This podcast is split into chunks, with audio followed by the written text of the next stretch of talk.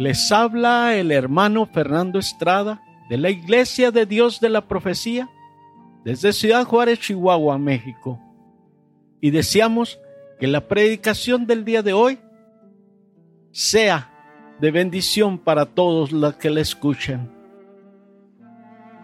Tema de hoy es, si nos atrevemos a creer, Dios obrará. Juan 20, 24 al 29. Empero, Tomás, uno de los doce que se dice el Didimo, no estaba con ellos cuando Jesús vino. Dijéronle pues los otros discípulos, al Señor hemos visto. Y él les dijo, si no viere en sus manos la señal de los clavos, y metiere mi dedo en el lugar de los clavos, y metiere mi mano en su costado, no creeré.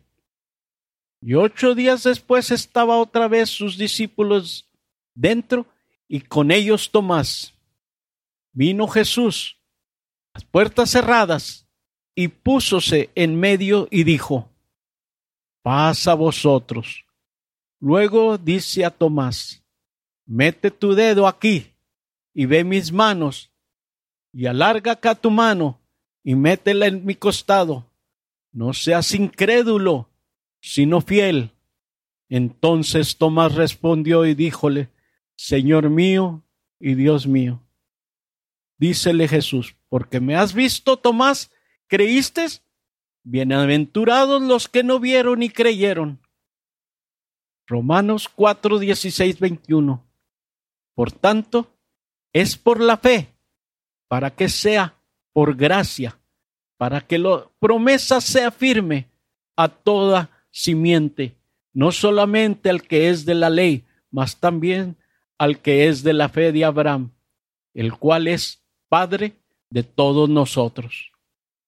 Como está escrito, que por Padre de muchas gentes te he puesto delante de Dios, al cual creyó el cual da vida a los muertos y llama las cosas que no son como las que son. Él creyó en esperanza contra esperanza para venir a ser padre de muchas gentes, conforme a lo que se le había dicho. Así será tu simiente.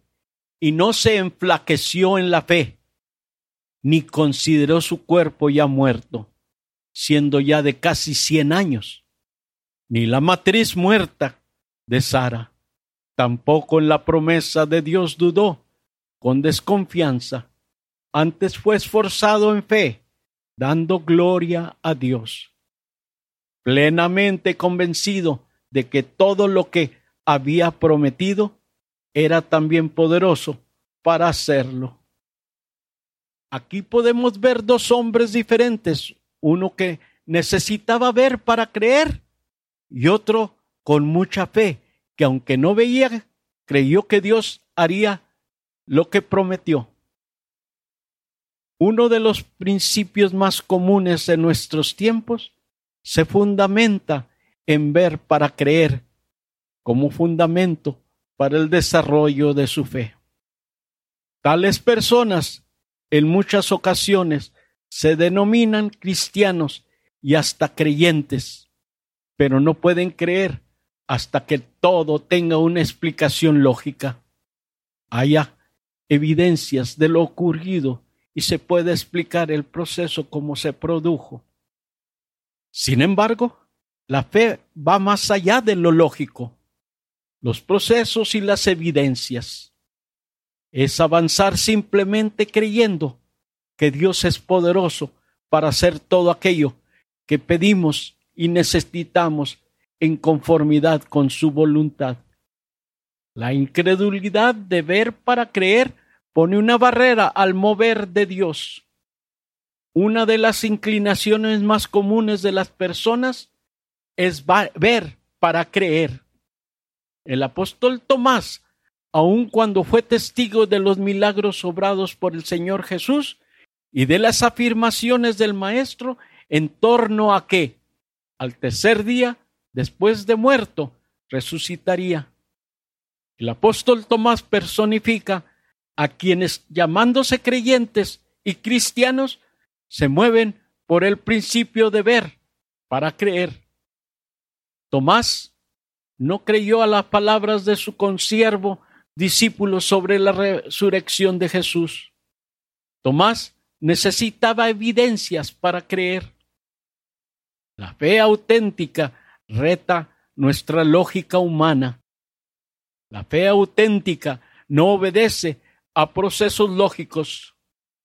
La fe auténtica no siempre nos arroja evidencia para explicar. Dios espera que seamos hombres y mujeres con una fe de creer para ver. Tomás comenzó a ver rotas las barreras de la incredulidad al ser testigos de la aparición de Jesús en el espacio donde se encontraban reunidos. El Señor Jesús le enseñó a Tomás la evidencia de su resurrección para despejar las dudas que albergaba su lógica humana. ¿Le asaltan las dudas? ¿No puede creer en un milagro hasta que no ver evidencias? ¿Cree que en alguien que no cree hasta no ver pueda moverse en la dimensión de los milagros de Dios? Tomás tuvo un encuentro con el Señor Jesús que derribó en su vida las fortalezas de incredulidad. Necesitamos un encuentro personal con el Señor Jesús que avive nuestra fe. Necesitamos caminar de la mano del Señor Jesús para que nuestra fe crezca.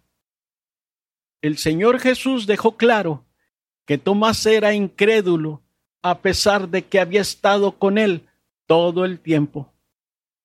El Señor Jesús declara, bienaventurados a quienes creen sin haber visto. El patriarca Abraham es ejemplo de quien creer para ver. Abraham creyó que Dios es un Dios que resucita a los muertos. Convicción de fe en la que no le inquietó la lógica, los procesos a las evidencias. Abraham creyó a la promesa de Dios. Creer es una promesa, es creer para ver. Abraham creyó que Dios llama las cosas que no son como si fueran. El patriarca Abraham siguió creyendo aun cuando tenía todas las circunstancias en contra.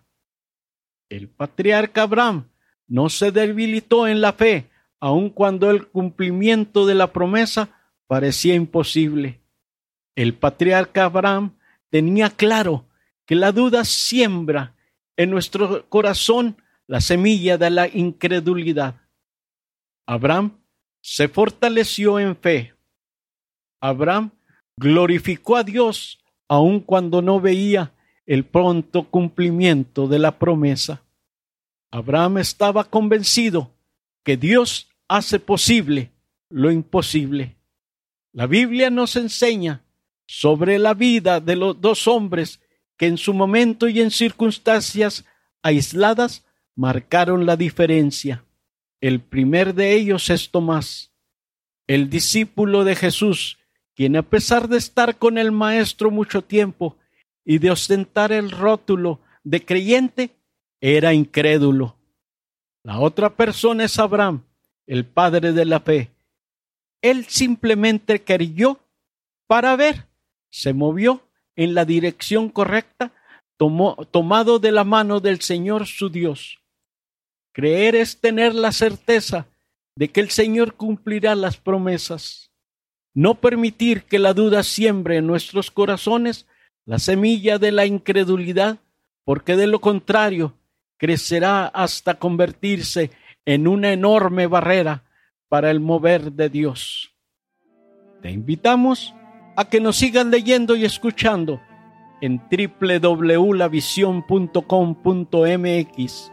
Asimismo, te queremos recordar que cada domingo escuches un diferente mensaje. De la misma forma, te seguimos diciendo que si te quieres comunicar con nosotros, lo hagas a Armando Caballero 18 arroba gmail.com.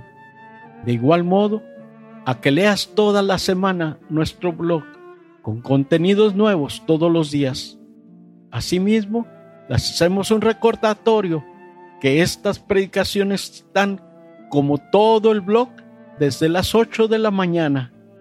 Que Dios los bendiga hoy y siempre. Es el deseo y oración de su hermano en Cristo, Fernando Estrada.